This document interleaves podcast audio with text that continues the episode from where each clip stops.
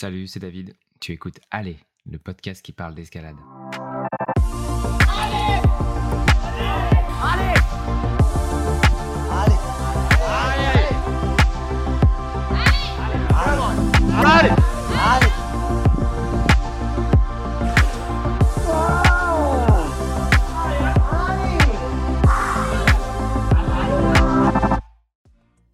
Alors qu'il aurait pu rester au plus près de l'action, par exemple dans le sud de la France, Lucien a décidé de s'installer en Seine-et-Marne avec sa copine Caroline Sino. Il continue pourtant de cumuler les voix extrêmes et souvent spectaculaires, Three Degrees of Separation à Seuse, Hug et Akira aux eaux Papichulo à Oliana, Chicken Deluxe à Supermanjoc, Beyond au Pic Saint-Loup, Playboy Road sans complexe dans le Luberon, toutes 9A ou plus. Et pour lier l'utile à l'agréable, Lucien est aussi rédacteur de Grimper Magazine et a écrit les textes du livre Escalade spectaculaire. Pour couronner le tout, Lucien est généreux avec son temps et a accepté sans sourciller d'être le premier invité d'aller. Allez, bonne écoute. Bah, en tout cas, salut Lucien. Salut. Merci d'avoir répondu présent. Avec plaisir. Euh, donc j'ai lancé l'enregistrement. Ok. Donc, voilà, c'est euh, c'est l'épisode inaugural de, de Aller, euh, donc un podcast qui va parler d'escalade évidemment. L'ironie c'est au- aujourd'hui on habite tous les deux à Fontainebleau, mais en fait on fait ça en, euh, en visio, chacun chez soi. Euh, toi pendant tes heures de boulot et moi entre les heures de boulot. Pendant, Euh. euh, je sais pas, je suis pas en train de travailler. Mais, Donc toi, t'es blo t'es blozard d'adoption. d'adoption. T'as pas Ouh. toujours été blozard. ouais, non, moi je suis du sud-ouest. Je suis de, euh, un peu, on va dire, à moitié de Toulouse et à moitié de Montauban. euh, c'est. hum, Donc je suis, je suis pas du tout euh, ni parisien, ni blozard euh, euh, à la base. Et euh, même pas bloqueur. J'aimais bien le bloc, j'en faisais à Targassonne dans le sud et tout ça, mais je suis un falaisiste. Et euh, mais par contre, ça maintenant, ça, je peux presque dire que je suis un blozard d'adoption. C'est bon, c'est un peu transgressif de dire ça, mais euh, ça fait un bon 5 ans que j'habite à Blo, que je grimpe régulièrement à Blo, tout ça. Donc, euh, donc voilà. Qu'est-ce qui t'a amené par ici? Je, je crois que là, j'ai pas le choix. faut que je sois complètement honnête. bah, c'est parce que ma, ma copine Caro voulait beaucoup habiter à Blo. Euh, et moi, j'avais, enfin, j'étais pas fixé, euh, donc j'ai dit, j'ai dit OK pour habiter à Blo. Et vu que j'ai la, on va dire, la chance d'avoir un, travail qui me permet de bouger euh, un peu quand je veux, euh, c'est pas, même en étant falaisiste, c'est pas dramatique d'habiter à Blo. Euh, c'est même pas mal parce que pour le coup, euh, c'est assez idéal pour s'entraîner. Il y a, on peut faire du bloc, très bien pour l'entraînement, même pour la falaise. Il y a la salle Karma où il y a des, des super voies d'entraînement et puis un petit pan blocage euh, old school avec plein de dévers, des prises en résine et c'est exactement ce qu'il faut pour tourner sur le pan, faire de la résie euh, ou même euh, s'inventer des blocs bien physiques et tout ça. Donc euh, Blo c'est quand même un cadre idéal pour s'entraîner même pour la falaise. Donc ça m'a- ça m'allait bien. Mais à la base, je pense que si, si ma copine ne voulait pas habiter à Blo, je pense que j'habite, j'aurais peut-être pas habité à Blo, même si maintenant je, je suis très bien là. Et vu ce que tu fais en, en falaise, euh, t'ha- t'habiterais peut-être en Catalogne, non? Ben, Ça serait où le ah, j'aurais peut-être dit ça, mais là, après réflexion, euh, après, euh, la- on va dire avec mon expérience de grimpeur qui, qui grandit, eh ben, je pense que la Catalogne, c'est un traquenard, en tout cas pour moi. Parce que c'est beaucoup de face sud. Et avec l'expérience, je me suis aperçu qu'il n'y a rien de pire que des projets en face sud si tu as une peau où tu, tu pas mal. Parce que euh, il suffit qu'il fasse un peu chaud, qu'il y ait un peu de soleil et t'es es complètement grillé, tu peux pas grimper. Donc, et en Catalogne, il y a évidemment des faces nord, mais la plupart des, belles falaises, c'est des faces sud, on va dire le euh, bon Santa Ligna, c'est face sud, Oliana, c'est face sud, Margalef, c'est principalement des faces sud. Il y a quand même, il faut le dire, le, la Finestra qui est à l'ombre, c'est pas mal. Il y a des condis, mais par contre, c'est des bidois, j'aime pas trop ça. Euh, mais globalement, euh, les falaises les plus intéressantes en Catalogne, c'est des faces sud, et donc c'est pas, on va dire, pas ma tasse, pas, c'est pas trop fait pour moi, quoi. En tout cas, pour faire du haut niveau, et c'est très frustrant. Donc, pas la Catalogne. J'aurais plus habité vraiment le, hotspot, je pense maintenant, c'est en train d'être de, je pense que c'est le sud-est, la Ramirol, il y a, y a de quoi faire à gogo, et puis il y a, il y a, y a plein de falaises autour. J'aurais dit le sud-est de la France. Après, dans les, dans les faces nord qui sont vraiment très très bien, donc il y a la Ramirol, il y a le Pic Saint-Loup, face nord exceptionnel, et où là, les, tu peux grimper quasiment toute l'année, tu peux grimper dans du très dur, en te faisant plaisir, en pouvant avancer dans les voies. donc, donc pour moi, de mon point de vue, bien mieux que la Catalogne. Et puis, il y a aussi, à, côté de chez mes parents, à Saint-Antonin-Nobleval, vers Montauban, il y, avait une, il y a une petite face nord aussi qui s'appelle Super Manjoc et dans laquelle on a, on a plein de projets super durs et de voies très très dures. Ce pas des immenses voies de 50 mètres, ça fait 20 mètres, 20-25 mètres. Mais par contre, en termes de qualité, pour moi, c'est aussi bien les gens ils se moquent de moi quand je dis ça, mais pour moi c'est objectivement aussi bien que ce qu'on retrouve ailleurs, que les meilleures falaises qu'on retrouve ailleurs. Ceux qui doutent, je les invite à venir essayer ces voies qui sont selon moi exceptionnelles. Donc voilà, Pardon, pour, pour finir la, de répondre à la question, excusez-moi, je pense que je, je reviendrai au Bercail en fait je reviendrai peut-être habiter dans le sud-ouest si, comme, enfin voilà, si j'avais à choisir. Si j'avais à me fixer quelque part et que je pouvais plus bouger du tout, je reviendrai, je pense, dans le sud-ouest. Mais donc, tu as commencé dans le sud-ouest, du côté de Montauban. Est-ce que tu, peux nous en parler un petit peu de justement ces débuts en tant que ben, jeune grimpeur? Pourquoi est-ce que tu es arrivé à, l'escalade? Comment ça s'est passé? Oui, bah, au début, c'était, bah, comme tous les enfants quoi, je sais pas, 4-5 ans, mes parents qui qui cherchent une activité, pour, moi j'ai j'ai un frère qui a un an de plus que moi, donc mes parents ils cherchaient une activité où on pouvait, enfin une activité sportive pour nous et puis c'est le bouche à oreille, je ne me rappelle plus trop bien, mais je crois que ma mère avait, un collègue qui avait un ami qui était prof d'escalade. Et donc c'est l'idée est née de là et elle nous a, elle nous a inscrits avec mon frère, sans qu'il y ait une vraie envie. je, je me disais pas, je, je, rêvais pas du tout de faire de l'escalade. Moi, je rêvais de faire du rugby. D'ailleurs, j'en ai fait 4 ans, je crois, 3 ou 4 ans. Ça, c'était mon, ma vraie passion d'origine. L'escalade, là, au début, juste, j'allais où le vent me menait. Quoi. Ma mère nous a inscrits là, on aimait bien, ça nous faisait une activité, et voilà.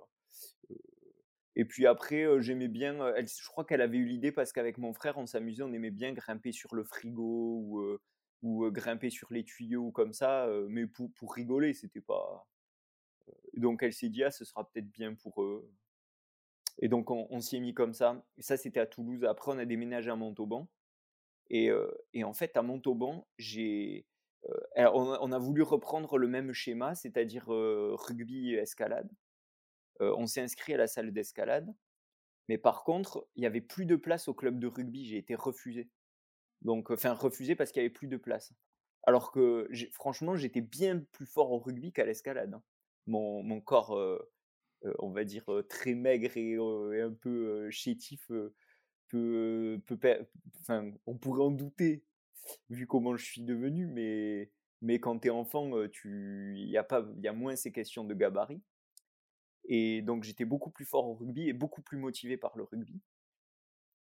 Et donc j'étais refusé et donc je me suis vengé sur l'escalade et, là, donc j'étais en CM2 et il y avait une formule accès libre où on pouvait y aller même à, 11 ans, 10 ans, je sais plus quel âge j'avais ou 9 ans, je sais, je sais plus je sais plus, et ben, on pouvait y aller sans accompagnateurs et dans les horaires d'accès libre. Et donc on avait ça, et avec mon frère, on y allait quasiment tous les soirs. Enfin, voilà. Et là, là, pour le coup, j'ai vraiment aimé beaucoup. Quoi. vraiment, j'ai, je, je, ben, j'y pensais toute, pas toute la journée, mais quand j'étais à l'école, je pensais au bloc, au bloc vert marbré que je voulais essayer le soir. Quoi. Vraiment, c'était, c'était comme ça. Et je limite, je courais pour en, rentrant de l'école, je courais pour être plus vite à la, salle. Mais je connaissais rien à, l'escalade. Vraiment, j'étais, j'étais livré, livré à moi-même. Quoi. C'était, donc voilà, voilà comment j'ai, commencé vraiment à, m'y mettre sérieux. Et dans ton club, je crois qu'il y avait notamment François Kaiser. Ouais, il est tout, tout à fait. Ou dans ta salle en tout cas? Dans la, euh, non, non, c'est ouais, dans le club, la salle, bon, de toute façon, il y avait à Montauban, il y avait qu'une salle. Et alors, euh, en, effet, eh ben, alors. Donc fort, fort compétiteur, triple champion de France, je crois. Ouais, euh, pour raconter l'histoire, François, alors moi, j'ai commencé, j'ai commencé bien avant François. C'est-à-dire qu'il a dû arriver dans le club. Moi, j'y étais déjà depuis peut-être un ou deux ans ouais, je ne saurais pas dire à la louche, un, an, peut-être deux, mais je sais plus trop. Et j'avais déjà quelques années d'escalade derrière moi. J'avais commencé vraiment très tôt. Donc moi, j'étais, vraiment, on va dire, le, au moment où il est arrivé, j'étais un peu le plus fort du club. Enfin, de mon âge, évidemment, de plus âgé, il y en avait des, bien plus forts. Bruno, Fred Cage, des gars comme ça. Bah, mais je gagnais toutes les compètes. Il, a mon âge, François. Je, moi, à ce moment-là, je gagnais toutes les compètes et tout ça. Donc, je l'ai vu arriver, je l'ai vu être débutant. Et il a donc, et quand il est arrivé, je ne sais pas pourquoi il s'est inscrit à l'escalade. Il s'est inscrit avec sa sœur, Clémentine. Et ils étaient super motivés. Ils venaient tous les soirs. Ils ont progressé, tout ça, tout ça et avant, François, il était, il était, faisait du judo et il était hyper fort en judo. Genre, il était champion de France de judo ou, je ou sais pas trop. Mais il était beaucoup plus motivé par l'escalade, donc il a arrêté le judo. Mais il n'était pas très fort au début. Au tout début, c'est normal. Il n'était pas très fort.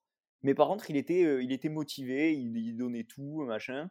Et en peut-être 2-3 ans, je saurais pas dire exactement encore une fois, il est devenu plus fort que moi. Il s'est mis à gagner toutes les compètes toutes les compètes, toutes les compètes, toutes les compètes. et, et puis au début, on ne savait pas, c'était les compètes régionales, après il y avait les compètes nationales et tout ça, et il était, en fait, il est, il est devenu invincible à l'entraînement aussi. et je peux témoigner que il, il a rien fait d'autre que de venir tous les soirs. En gros, il venait tous les soirs. Des fois, il grimpait beaucoup, des fois, il grimpait pas beaucoup.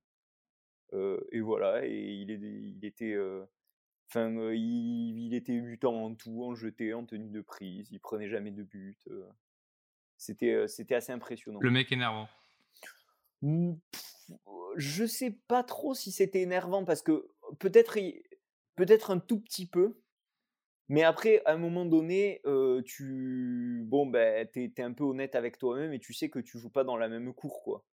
Donc ça, ça arrête d'être énervant. Euh, dans une interview, je crois, de Fanatic Climbing, euh, avec toi, je crois que tu dis euh, que tu n'arrives pas à trouver antipathique des gens qui ont de la force dans les doigts. Oh, ça c'est, pour rigoler. Bien sûr que je peux trouver antipathique des gens qui ont de la force dans les doigts, mais c'est, des gens qui peuvent me traiter d'élitiste, on va dire. Et là, j'ai, dit ça pour, par autodérision. mais c'est vrai que, hum, mais c'est vrai que moi, ça, quand quelqu'un est très fort, bah, c'est plus fort que moi, ça m'intéresse. Ça m'intéresse. après, j'ai pas, pas forcément être envie de devenir ami avec quelqu'un de très fort, mais je trouve ça intéressant, vraiment. Sincèrement, ça j'ai envie de, suivre ce qu'il fait, de voir ce dont il est capable, de, c'est, je, sais pas, c'est comme, comme quelqu'un qui est, qui est bon en n'importe quoi, c'est, c'est intéressant, quoi. Aujourd'hui, il y a un petit peu il y a un petit peu un groupe de quand même de grimpeurs euh, très forts à Fontainebleau dont tu fais partie. Il y a toi, il y a Charles, Nico, Camille, euh, Charles Albert, Camille Couder, Nico Pélorson. Ouais. Est-ce que justement tu retrouves ce genre de dynamique où vous vous poussez les uns les autres? Oui, quand même. Quand même, euh, ben, on va dire que Nico, Charles et Camille, c'est vraiment mon groupe de potes, quoi. C'est mes, c'est mes des très très bons amis. On, atteste le dernier titre euh, de Nico. De rap. Ouais, il nous a fait une petite dédicace, c'était, c'était sympa. Très sympa. ça faisait, ça fait bien plaisir. il a du talent, hein, Nico. Ouais, ouais, je il va aller loin. Ouais, il va aller loin. ouais, c'est clair. C'est clair. Non, mais oui, on se, on se pousse mutuellement. Bah, moi, je suis beaucoup moins fort qu'en bloc. Je traîne avec eux parce que par la motivation, mais, mais je, je, sais pas si je me concentrais à 100% sur le bloc, je pourrais peut-être être un peu plus fort que ce que je suis maintenant.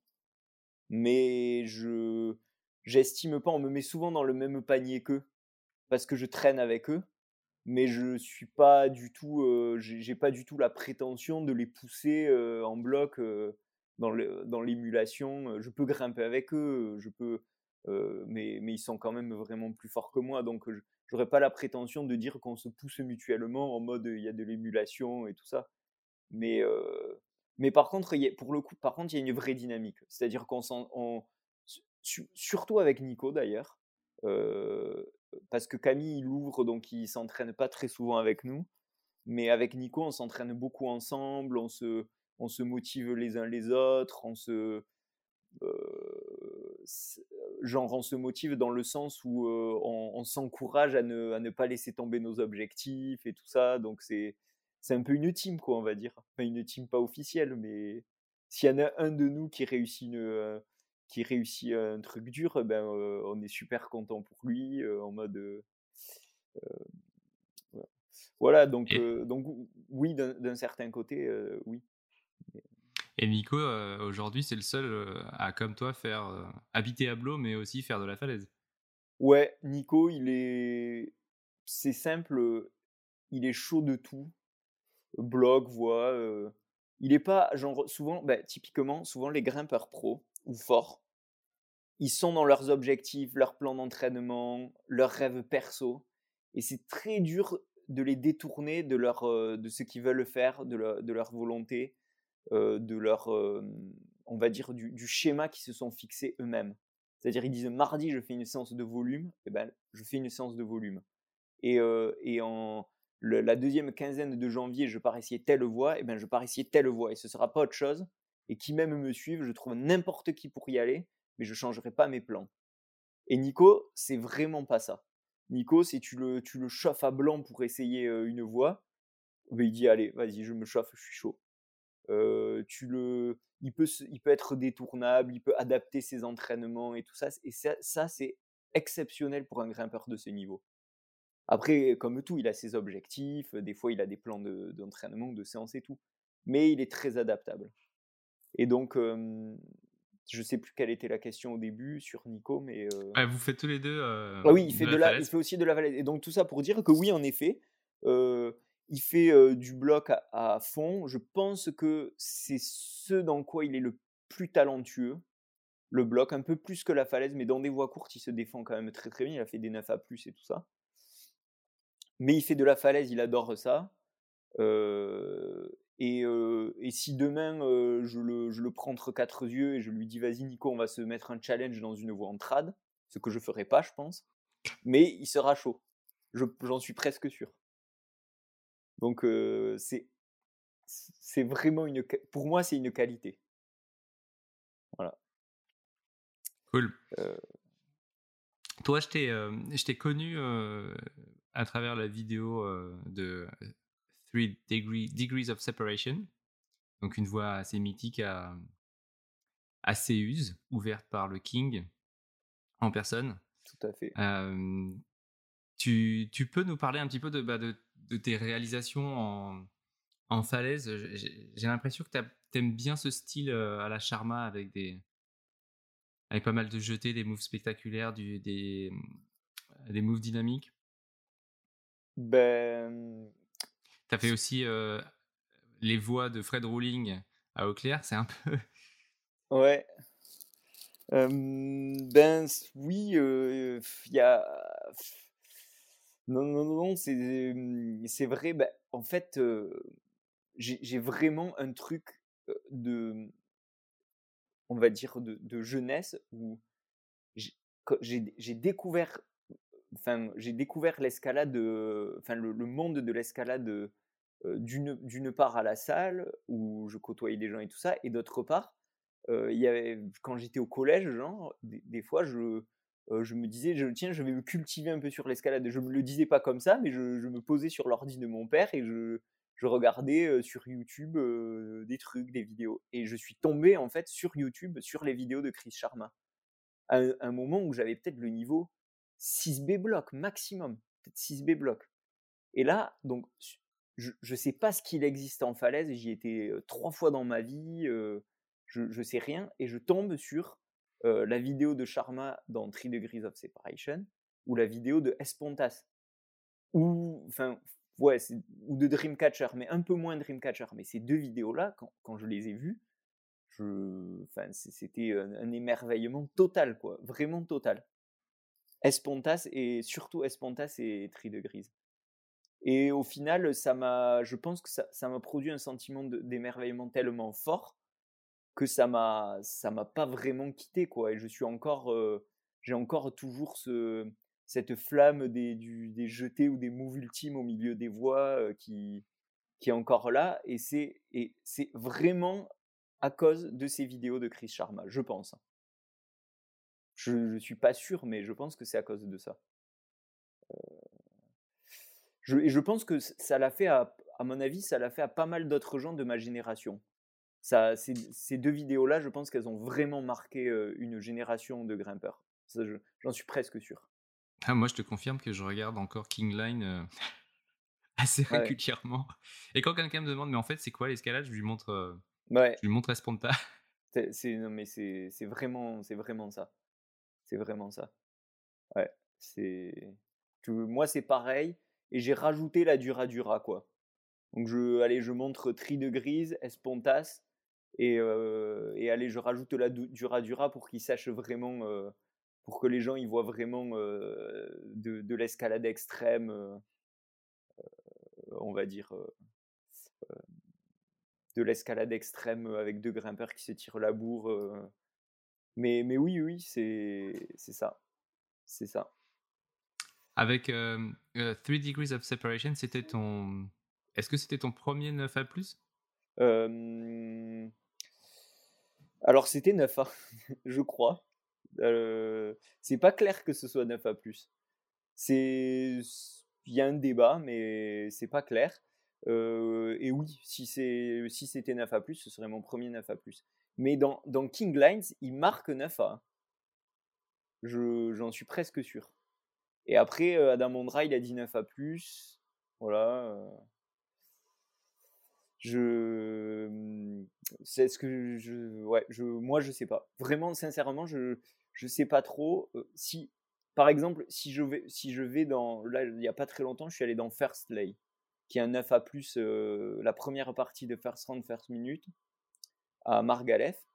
Et si je prends les méthodes de Chris Sharma, ou que font les gars sans genouillère, Chris Sharma, Alex Megos, Stefano Ghisolfi. C'est pas le même style, mais pour moi c'est beaucoup plus dur First Lay que que Tri de Grise. First Lay sans genouillère que Tri de Grise, par exemple. Donc peut-être c'est pas peut-être que c'est pas 9 à plus. En ce moment, tes gros projets, donc il y a notamment First Round, First Minute. J'ai essayé. Je dirais pas que c'est mon gros projet. J'ai j'étais en vacances là-bas. J'ai mis les doigts dedans. Bon, de toute façon, c'est plus fort que moi. Hein. Je ne pouvais pas être là et pas essayer. Donc, j'ai essayé. J'ai bien calé toutes les méthodes.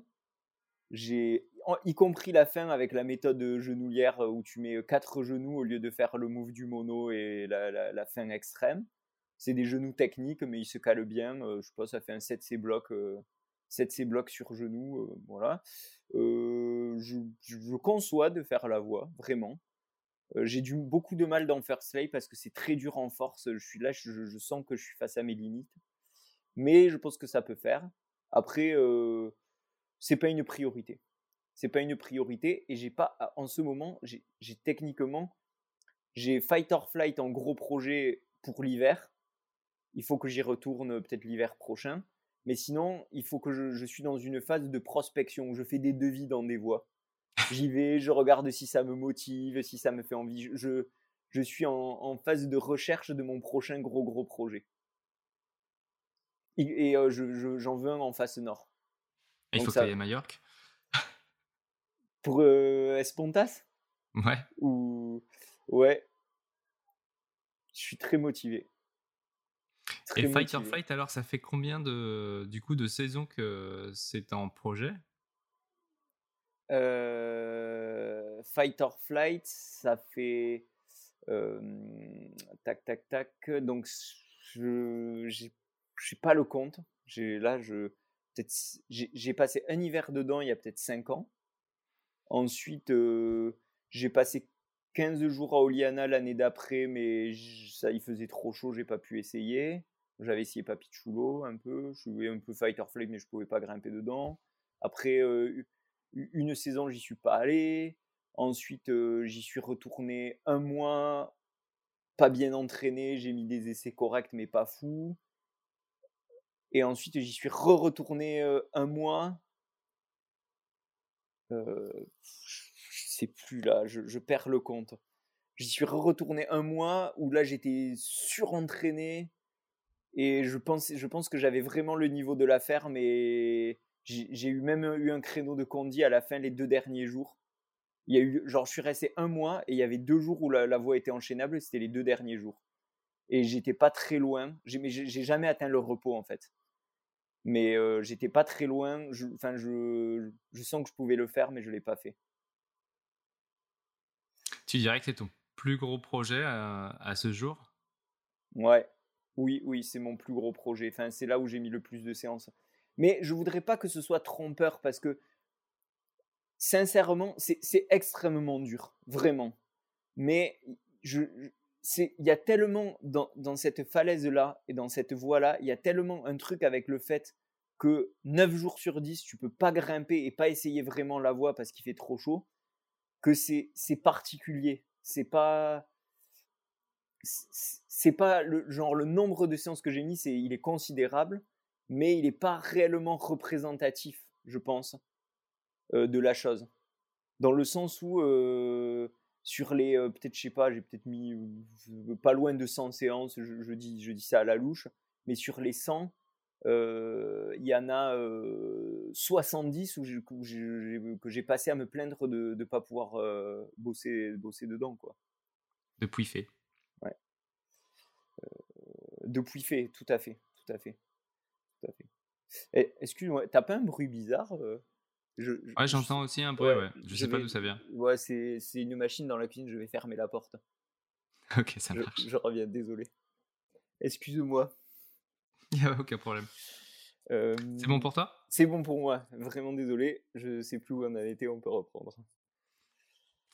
Ben, on en était à, du coup tes projets. Ouais. et je me demandais justement comment tu choisis tes projets en fait? C'est quoi ta, c'est quoi, bah, tu es en recherche plus ou moins active en ce moment, mais ça va être quoi tes critères qui vont te décider à t'engager à 100, qui vont te motiver à 100% pour, pour aller essayer des projets? c'est une question très intéressante. c'est une question très intéressante et c'est la, réponse, elle est, elle est assez compliquée parce qu'il y a plusieurs critères. Il y en a un, évidemment, c'est choisir une voie ou un projet qui, qui, va bien, qui va bien me convenir.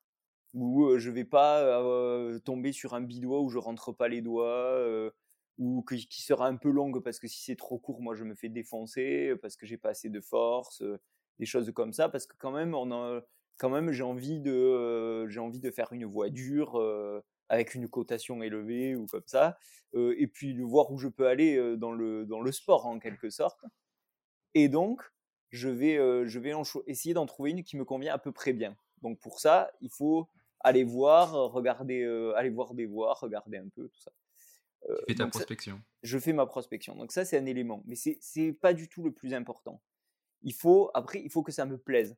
Parce que même si je veux repousser mes limites, si j'y vais, je vais dans une voie qui me correspond bien mais qui me plaît pas trop, eh ben, si je pense que je vais passer 50 séances dedans, ça, je vais vite me démotiver quoi.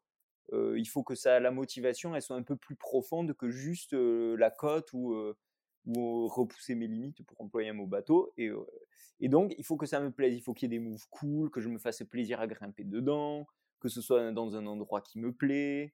des, des, éléments comme ça. Il faut se projeter sur le travail ultérieur de la voix. Quand au, début, il faut, il faut que je me dise oui, là, là, je vais me faire plaisir. Quoi. Il y a ça. Il y a, et il y a encore un élément, c'est qu'il faut que je trouve des voix qui ont du sens pour moi ou éventuellement pour les autres. Si... Parce que c'est aussi des choses, quand on fait des, trucs très durs, pour, pour, que ça, pour que ça trouve un peu du sens, ça va être des choses qui, qui en fait ont aussi un peu de sens pour les autres. Ça va, ça va être c'est pour les autres dans le sens où ça va intéresser les gens, tu vas, tu vas essayer une voix spectaculaire, tu vas pouvoir faire quelques images, tu vas, tu vas pouvoir partager quelque chose avec d'autres gens.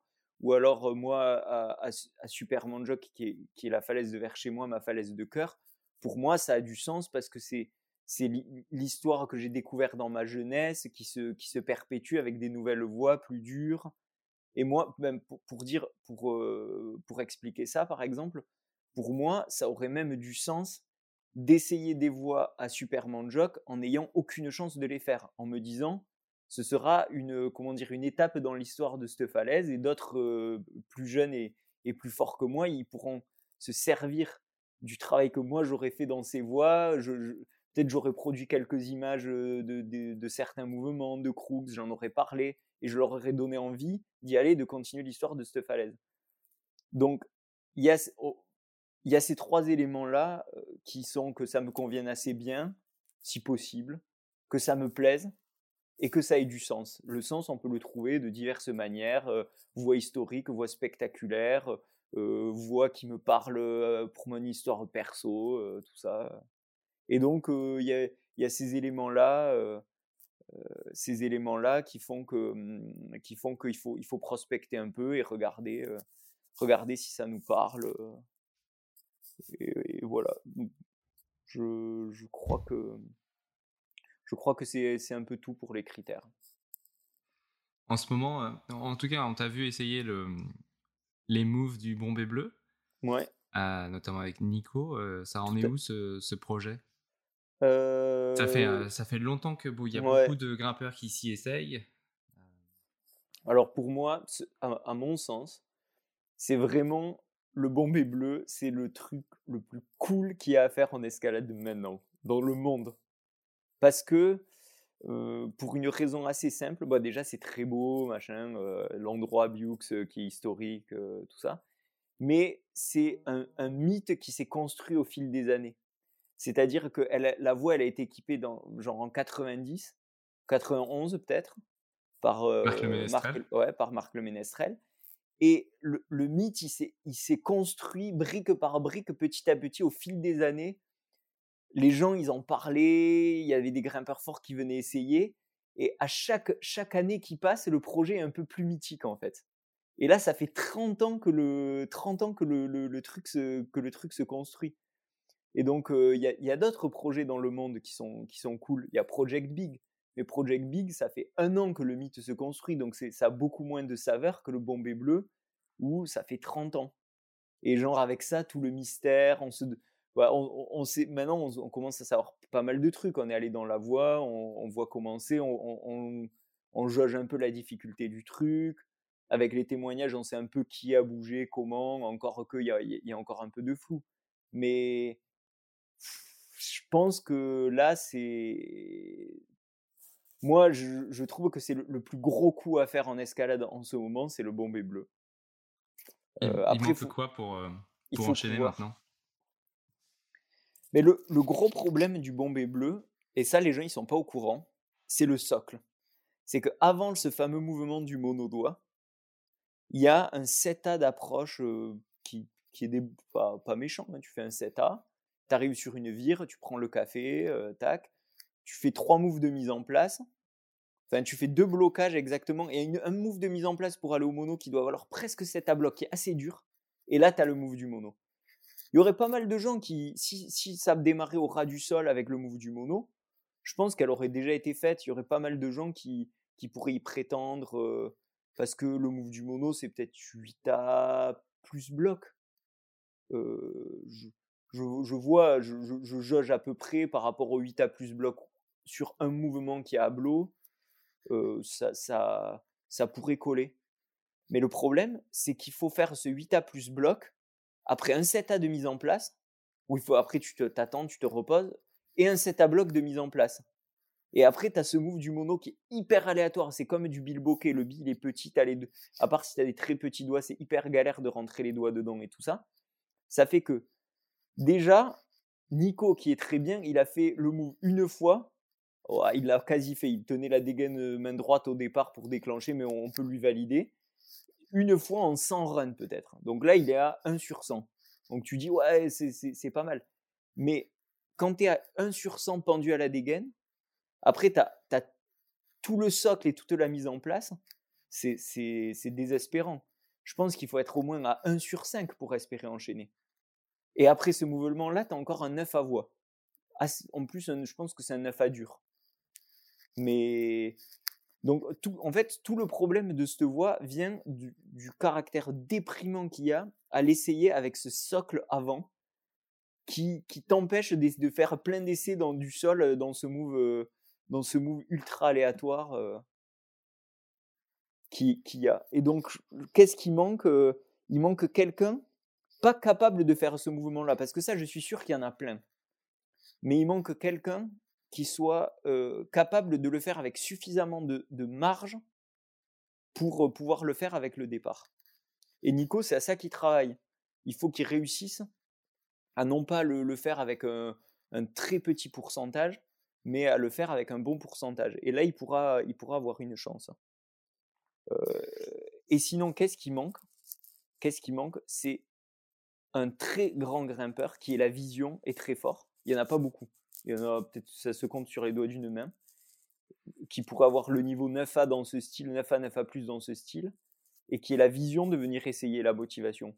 Parce que moi, je suis sûr que des grimpeurs forts de 1m90, un Niki Seria, un Sergito Pisco, un Adam un Yann je suis presque sûr qu'ils réussiraient à faire la méthode par la droite. Je suis pas sûr à 100%, mais je suis presque sûr. Et donc sans jeter, il est quand même dur le move mais, franchement morpho. Et je pense que les gars, ils pourraient s'étendre et, et, et, y aller avec et réussir le move par la droite. Et en réussissant le move par la droite, là, c'est pas la même affaire. Donc, moi, ouais, c'est comme ça que je vois les choses. Donc là, le but du jeu, c'est de augmenter la probabilité de réussir ce move? Ouais, voilà, voilà. Est-ce que est-ce que tu vois Nicolas faire utiliser les, mêmes stratégies que ce que font par exemple les, des grimpeurs anglais en ce moment, de faire des répliques chez eux pour, pour pouvoir ensuite enchaîner plus vite? Ben, c'est pas. Ça, ça, ça, mériterait d'être essayé. Après, le, le, coup des, le, des répliques, c'est de l'entraînement spécifique, mais moi, je je pense pas. Il y a tellement de changements, rien qu'au niveau de la texture. il y a tellement de changements que je pense, je pense pas que ça, je pense pas que ça permet de réellement reproduire le move.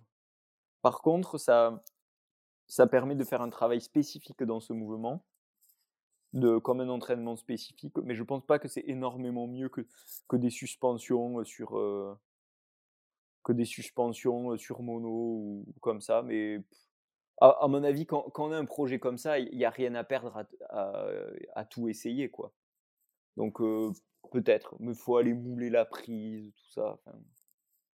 je sais pas, je sais pas trop. Plus compliqué en falaise, ouais. Oui, tu suis un petit peu. et, pardon pour, pour du coup pour le bombé bleu pour, pour finir sur ça. Il il y, a un côté, cette voix, je pense qu'elle a un côté très frustrant à essayer, à être essayée. Elle a un côté vraiment, vraiment énervant où tu butes dans le premier move, dans le premier move et tout ça. Et c'est peut-être un des éléments qui fait que les gens ne se sont pas plus acharnés dedans. Ouais, c'est pas un mouvement aléatoire qui arrive à la fin où tu pu un petit peu. Ouais, c'est un mouvement qui, qui arrive au début. Enfin, il le vaut mieux au début qu'à la fin, ce mouvement, cela dit. Mais, mais oui, il y, a un côté, il y, y, a un côté très frustrant qui fait que tu as, as peut-être plus envie d'aller travailler une voie de, une voie de, de, je sais pas, de, 20, de 25 mètres grimpante où tu peux t'exprimer que qu'un truc où tu, tu, fais un jeté dans un bi où tu rentres pas les doigts quoi.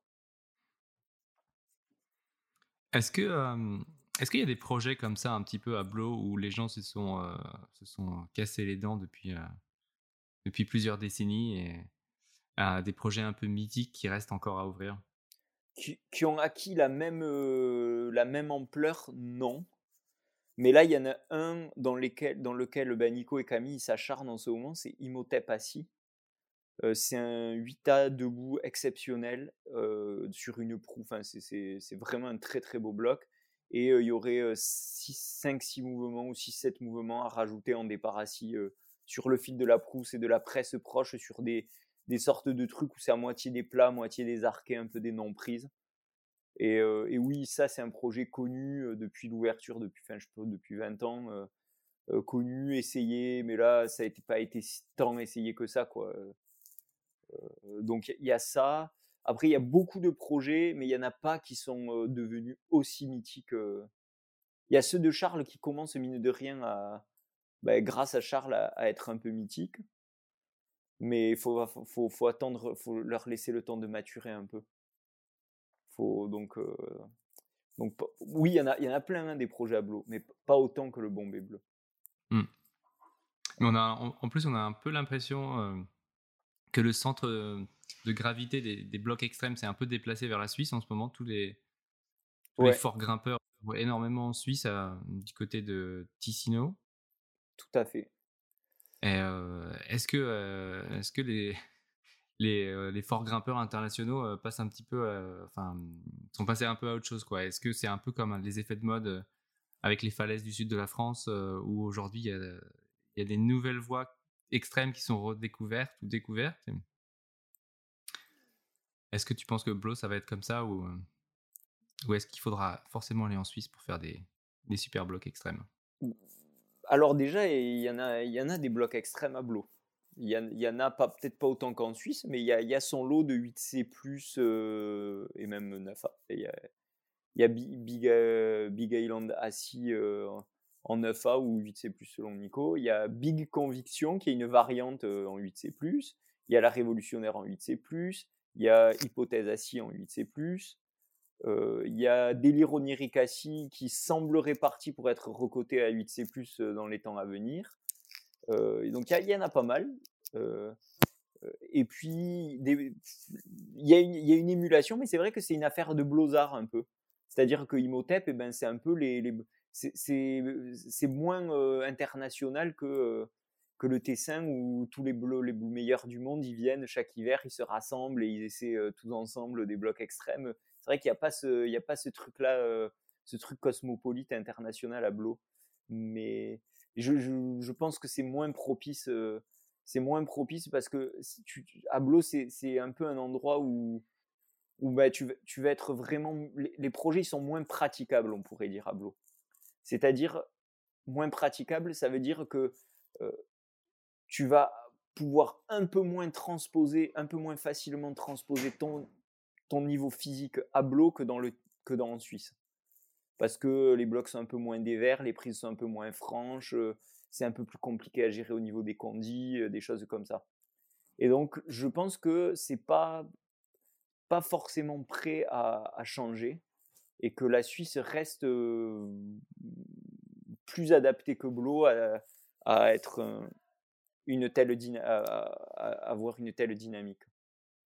Donc, il y, a des, forts grimpeurs qui viennent à Blo, mais redevenir le, enfin, devenir le centre du monde, le, vrai laboratoire du haut niveau comme on voit sur le Tessin maintenant, non, je crois pas. Oh, peut-être, mais je, ne crois pas. Les, les projets sont pas assez praticables.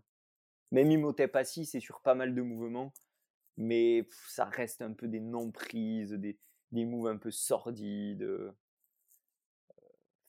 c'est pas pareil. C'est l'ambiance blow. Ouais. il, y a, il y a une chose dont on n'a pas encore parlé, c'est le fait que tu es quand même journaliste. Oui. Pour le seul magazine d'escalade en France. Enfin, il y a Vertical aussi. Est-ce qu'on peut dire que c'est un magazine d'escalade aussi? C'est il y, a de l'escalade. Alors, il faut savoir que Vertical, c'est la même entreprise que Grimper. Donc, c'est un collègue qui, s'en occupe. Et c'est vrai que ce collègue-là a pas mal la fibre escalade, donc il va, il va mordiller un peu sur le terrain de l'escalade avec de la grande voix, avec un numéro spécial et de linger récemment, qui a eu pas mal de succès, qui était très bien d'ailleurs. Et donc, oui, on peut, on peut quand même dire que Grimper, c'est le seul magazine de sport. Je sais pas, c'est pas très important. Voilà. Vertical mordit un peu sur l'escalade. Et c'est très bien. Toi, ton rôle chez, euh, chez Grimper, c'est quoi exactement? Tu peux nous en parler? Oui, je peux en parler. Euh, donc, je suis rédacteur. C'est donc mon boulot. En, résumé, mon boulot, c'est d'attendre, de, de, de, m'assurer que le magazine va sortir en temps et en heure. donc, je, je, coordonne le tout. J'ai un budget pour payer les pigistes à gérer donc j'appelle des, on a avec le commis, enfin avec mes, collègues et supérieurs, on détermine un peu une, un programme rédactionnel de l'année, une trame. et puis à partir de cette trame là, je, je, commande des articles à des gens. Il y a des gens qui m'en proposent. Je leur dis oui, intéressé, non pas intéressé, oui, mais plutôt comme ci, plutôt comme ça. et je, je donne des deadlines aux gens. Des fois, j'écris des articles. J'essaie d'en écrire le plus possible, mais quand, quand j'ai le temps et l'inspi, je, je, relis ce qu'on m'envoie. Je, voilà, je, je, coordonne tout ça pour que, à la fin, euh, à la date indiquée où le Mac doit, être envoyé à l'impression, tout soit prêt. Donc, quand j'ai reçu les articles, euh, je, je, récupère aussi les photos, je reçois les photos, je choisis les, je, sélectionne, euh, donc je, corrige et j'édite un peu le texte pour la, et j'envoie tout ça à la graphiste, texte et photos. La graphiste monte les, sujets, je regarde si c'est si c'est bien, si ça me paraît bien, pas bien, euh, s'il faut changer des photos, s'il faut modifier des choses. Donc avec la graphiste, on modifie tout ça. Et à la fin, tout est prêt à l'impression, enfin tout est prêt à partir à l'impression le jour de la, de la deadline. Donc voilà ce que je fais. je ne sais pas si c'était clair. C'est un, peu, c'est un peu tout ce qu'il faut, tout ce dont il faut s'occuper pour que, pour que le magazine sorte. Si s'il y a besoin d'un article et que je trouve personne pour l'écrire, je me retrousse les manches et je l'écris. Si j'ai quelqu'un pour l'écrire, tant mieux. Euh, si euh, j'ai moi une idée euh, géniale que j'ai envie d'écrire, eh ben je l'écris. voilà. Et il n'y a pas de, il y, a, j'ai voilà, j'ai enfin c'est comme ça que je fonctionne et je me pose pas les questions, des questions en termes d'horaire de bureau, de quoi que ce soit. Je me pose des questions en termes de euh, est-ce que le mag sera prêt à temps et est-ce qu'il sera bien? Et en parallèle, euh, j'ajuste ma charge de travail avec des articles sur le sur le web. Euh, quand j'ai donc j'essaie de, faire enfin avec ça pour ça je suis aidé de, collègues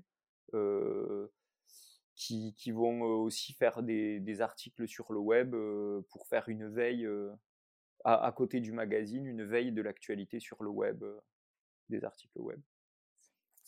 Et donc depuis peu, euh, j'ai depuis peu j'ai un, nouveau collègue euh, qui va bosser à mi-temps sur Grimper, donc qui va m'aider à coordonner, à faire tout ça, à faire du web et tout ça. C'est Arthur Delic, qui est un super photographe et qui, euh, et avec qui je suis très content de, très content de travailler. Donc Arthur, il fait pas mal de, oui, de brèves sur le site. Il fait des articles sur le site et il fera pas mal de photos aussi pour le papier, euh, notamment. Et il bosse aussi sur Montagne Magazine. Il est euh, sur les, il aura la double casquette grimpe montagne. Enfin, il a la, ça y il a la double casquette grimpe montagne. Ok. On, a, on est un peu, j'ai l'impression, quand on, quand on regarde ce qui se passe sur YouTube, on, a, on est un peu dans l'âge d'or euh, en ce moment de, de, ce qui se fait pour, euh, pour pouvoir suivre en fait euh, tout ce qui se passe en escalade. Maintenant, quasiment tous les, tous les grimpeurs ont, ont une chaîne YouTube. Il y a Magnus, évidemment, il y a les, les gars de Melo, Sean et Giuliano. Ouais. Andra à sa, à sa chaîne, Sean Rabutu maintenant. Stéphano, Seb, et on, voit vraiment que les, bah, les, grimpeurs, pour exister, en fait, deviennent un peu leur propre média.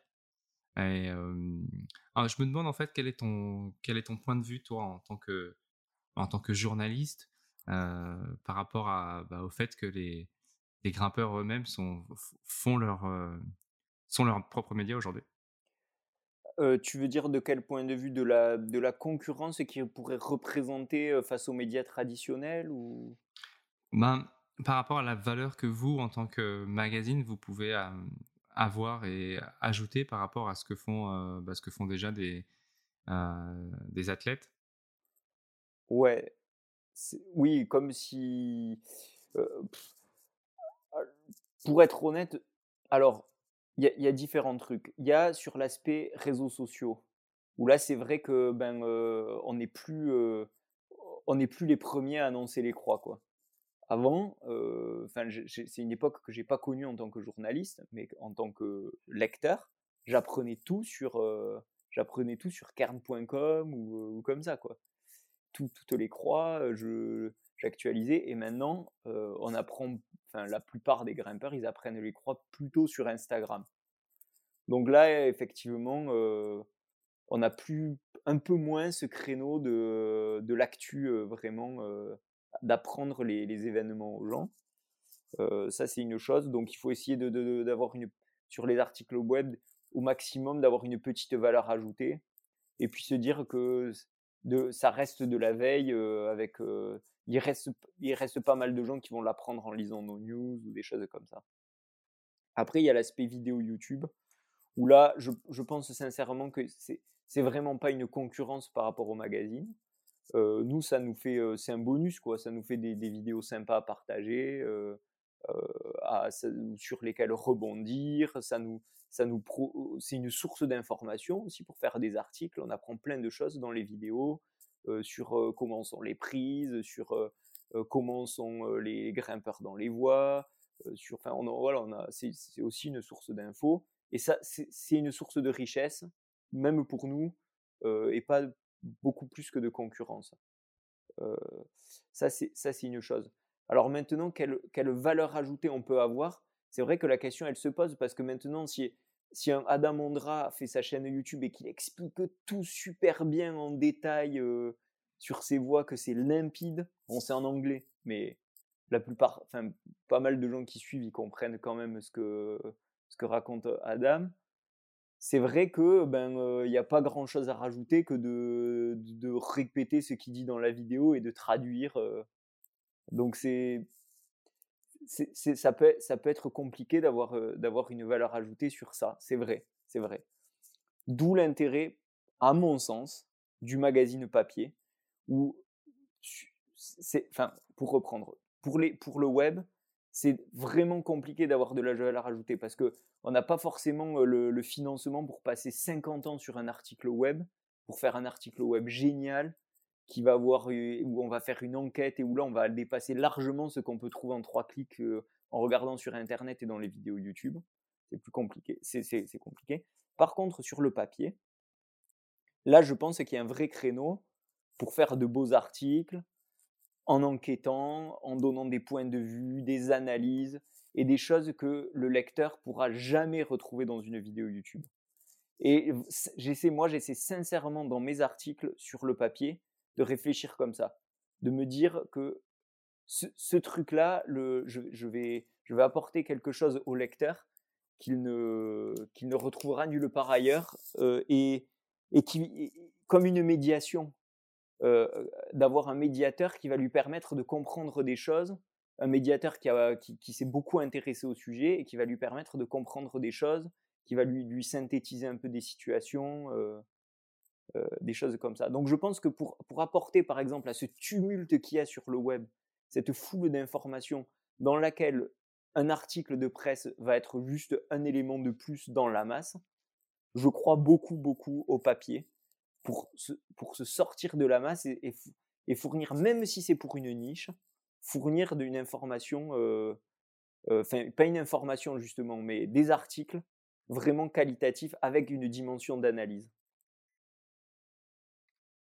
Donc ça, tu peux dire, est-ce qu'on peut dire que c'est la raison d'être un petit peu de, Grimper Magazine aujourd'hui? J'aimerais bien que ce soit la raison d'être de Grimper, mais c'est pas évident. C'est pas évident parce que il y, a, quand même, sans, être dans les petits papiers de l'entreprise, il y a, un équilibre économique fragile qui fait que malheureusement, on peut difficilement se permettre de passer énormément de temps pour faire un petit article même génial. Dans l'idéal, enfin vraiment dans l'idéal, pour moi, la raison d'être, ce serait des articles où on s'applique beaucoup et avec une très forte valeur ajoutée qualitative qui fait qu'on se démarque du, du reste. Mais le problème, c'est que c'est que économiquement, euh, payer des gens à payer des gens à passer beaucoup de temps sur un article qui concerne l'escalade, qui n'est pas non plus un sujet euh, central et vital dans la société, euh, eh ben c'est pas c'est pas forcément évident. Donc j'aime dans l'idéal, j'aimerais que ce soit la raison d'être de, grimper, mais il faut il faut surfer aussi avec cette dimension économique qui fait que euh, qui fait qu'il faut aussi euh, il faut aussi avoir une une dimension de, productivité quoi euh, où on est capable de, de produire ces magazines là avec avec des enfin je sais pas moi mais pas des articles où on passe autant de temps qu'on le voudrait par exemple par exemple Là, je suis en train de bosser sur un, sur un article pour le prochain euh, magazine sur le 9e degré en bloc. Moi, j'ai quelques billes par, le fait que je suis moi-même un passionné, que je connais un peu les grimpeurs et tout ça. J'ai appelé, euh, appelé Simon Lorenzi, Clément Le Chaptois, j'en ai discuté avec Charles, avec, avec Nico, avec Camille. Je, fais de mon mieux pour faire le mieux possible. Mais je sens que je pourrais y passer trois fois plus de temps à enquêter, à, chercher à comprendre, à aller en Suisse, mettre les doigts dans Alpha, pour pouvoir commencer. Des choses comme ça, on, peut toujours faire mieux. Et il faut, il faut trouver la jauge, en fait. Faut trouver la jauge d'apporter la meilleure valeur ajoutée possible, que le lecteur il se dise ah ouais là on m'arnaque pas, là j'apprends des choses, là c'est sympa, euh, je, prends, je passe un bon moment à lire cet article et tout ça. Euh, mais on peut pas non plus faire la même enquête que si on enquêtait sur une affaire d'État quoi. C'est logique, c'est de l'escalade. Et c'est là, je pense, c'est là où c'est quand même pas mal que, pour moi, c'est vraiment bien pour pouvoir proposer ça aux gens d'être un passionné. C'est-à-dire que je gagne énormément de temps en étant moi-même déjà passionné. C'est comme si euh, moi, les, enquêtes, je les avais déjà faites sur mon temps perso, en discutant avec, euh, avec les autres grimpeurs et, en ayant mon expérience et tout ça. Je pense que c'est très utile ça, d'être moi-même passionné pour pouvoir proposer des choses, des choses avec une, petite valeur ajoutée par rapport à la simple collecte d'informations. Yes. bah, en tout cas, on espère que Grimper Magazine a encore une, longue vie. Oui, moi aussi. On va, on, va se battre pour ça, pour, et pour. Bah, de toute façon, moi, moi je, je, crois vraiment à la qualité. Je pense que si on fait des magazines où le, gars il l'achète, il l'ouvre, il se dit bon ben là on, on m'arnaque pas, j'ai un bon article, tout ça, et ben je, crois vraiment que, que c'est la clé. C'est une conviction quoi. Euh... et à côté de, de grimper, tu as aussi été, euh, est-ce qu'on peut dire auteur euh, d'un livre? Je pense qu'on peut le dire. Je pense qu'on peut le dire, ouais. Donc ça c'est ça s'appelle Escalade spectaculaire, c'est sorti aux éditions Glénat, je crois l'année dernière. En novembre 2022. Et c'est un beau livre. Est-ce qu'on peut appeler ça un beau livre de table? C'est un beau, c'est un beau livre de, sur l'escalade en fait. C'est, ça, ben, beau livre. Je crois que c'est le nom qu'on donne à ce, à ce genre d'ouvrage grand format avec des photos. il, me semble. Et oui, en effet, je, oui, c'est vrai que c'est dur de dire auteur parce que d'un côté de, ce livre, des auteurs, il y en a plein, vu que chaque photographe, c'est un livre de photos où moi j'écris les légendes et les, textes d'introduction des, différents chapitres. Mais chaque photographe du livre est un peu, en est un peu l'auteur. Donc j'ai pas envie de m'approprier l'ouvrage alors que il est c'est un ouvrage qui c'est un ouvrage qui repose quand même sur le boulot des photographes. Voilà, c'était une, super expérience pour moi et je, suis c'est vrai que quand on le fait on a un peu la tête dans le guidon, à pas forcément bah, être pris par les deadlines, à pas forcément être sûr à 100% de la, qualité de ce qu'on fait et tout ça, mais, quand même en, regardant le résultat, je, suis quand même content de l'aperçu de l'escalade que ça donne. Je trouve qu'on a réussi à brosser, à, à, brosser assez large et, même quelqu'un qui n'est pas passionné d'escalade, je trouve qu'il a, je suis assez content de, de, l'image que ça renvoie de, l'escalade dans la, dans la diversité de, ces supports rocheux, parce qu'il n'y a, que deux photos de, résine, il me semble. je, suis assez satisfait de, ce côté-là. Et c'était ça c'était important pour moi, vraiment important en faisant ce livre, c'est que ça, puisse, bon, ce soit un peu plein la vue avec des très belles photos, ça c'était la condition de base, mais moi, dans les textes, c'était de pouvoir dire aux gens, ben, l'escalade, en tout cas mon escalade, c'est ça. C'est ce, ce, que, ce que vous trouvez dans ce livre. Ton univers. Bon, en tout cas, c'est un, un super beau livre à offrir si vous avez une copine ou un copain qui grimpe. donc je vous le recommande chaudement. Lucien, ben écoute, est-ce que tu voulais rajouter quelque chose sur tout ce qu'on s'est dit? Mmh,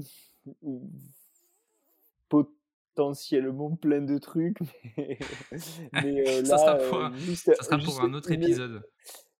Une chose en particulier, non, je je crois pas. Euh, non, je crois pas. Pas de mais rajouter quelque chose à quel propos en général Ce que tu veux. Tu fais une, une spéciale dédicace à Caro si tu veux. je, je, peux, je peux faire une, une spéciale dédicace à, à, plein de gens. Euh, à plein de gens. Euh, est-ce que, tu, ben, est-ce que, tu, est-ce que tu, peux, euh, tu peux nous faire un rap comme Nico? Dans, dans, la... dans le podcast? Mais je, je crois que je me souviens du, du, du, de la punchline du refrain de Nico. Si tu veux, je, je la refais. Ah ouais quand j'opère au bloc, ma technique est chirurgicale pas de. Je sais plus après. Avec des méthodes radicales. je sais plus, je la connais pas par cœur. Il faudrait que je la révise. Mais j'aime bien cette chanson. Genre, je pourrais presque l'écouter pour le plaisir, quoi. Je pourrais mmh. l'écouter pour le plaisir, pas presque, je précise. Mmh. Et d'ailleurs, il, il, il t'a fait. Il est en concert la semaine prochaine. sur un album. ah non, c'est vrai. ouais, ouais, sur un album complet, sur son univers de, de Blozard, un peu. Il nous a, en, privé, les, il nous a fait écouter quelques autres sons qu'il a déjà préparés, mais, mais là, je ne sais pas quand ça sortira, mais, il t'a fait sur ça. Bon, bah, il faudra que je le, faudra que je l'invite pour parler de sa carrière de, ah de, rappeur. Tu peux, tu peux, tenter, tu peux tenter de l'inviter. Mmh. C'est un, un, bon prétexte, je pense, de parler de, de parler musique. Oui, c'est ça, promotion de son album. C'est si tu lui dis promotion de son escalade, il viendra pas mais promotion de son album de rap, c'est clair, il, viendra. Bon, en tout cas, merci beaucoup pour ta disponibilité aujourd'hui. Je vais te, je vais te laisser à tes affaires. Avec plaisir. Est-ce que tu vas en profiter pour grimper? Puisque c'est ça qui est plutôt, plutôt, il fait plutôt beau aujourd'hui, plutôt froid? Peut-être ce soir. je, ben justement, peut-être j'irai faire un tour à, à Imhotep au projet, mais sinon, cet après-midi, ce sera plutôt boulot. Il faut que j'avance sur ce dossier du, du 9e degré en bloc. Il faut que je lui règle son compte pour le prochain magazine. Donc ça, ça sera, ça sera sorti en mai? Ce sera sorti même avant. Ce sera sorti ouais, fin, fin avril. début, ouais, fin avril, début mai. Ce sera en kiosque. Euh, j'espère que, le, que ce sera à la hauteur. voilà. Avec, bah, euh, avec, aussi un article avec aussi un article où je fais la démonstration mathématique que le talent n'existe pas en escalade, enfin sur le caillou. Ça va être assez intéressant. Enfin, je, je pense que ce sera instructif pour beaucoup de monde. On avait déjà aimé ta démonstration mathématique de la non-pertinence du slash ah oui. dans les cotations d'escalade. Ouais, ouais c'est vrai. Donc ça continue. Ça continue, tout à fait. mais tout à fait. Donc il y aura une, il y a une partie où j'explique la démonstration mathématique et une partie avant où même ceux qui s'en foutent des maths, ils, ils comprendront l'idée. Et après, il y a la démo. Voilà. J'espère vraiment que cet épisode t'a plu. Si c'est le cas, partage-le avec tes potes et pense à laisser une appréciation, par exemple sur Apple Podcast. Tu peux m'envoyer un message sur Instagram, allez podcast, ou par mail, allez.podcast.gmail.com. Allez, bonne grimpe.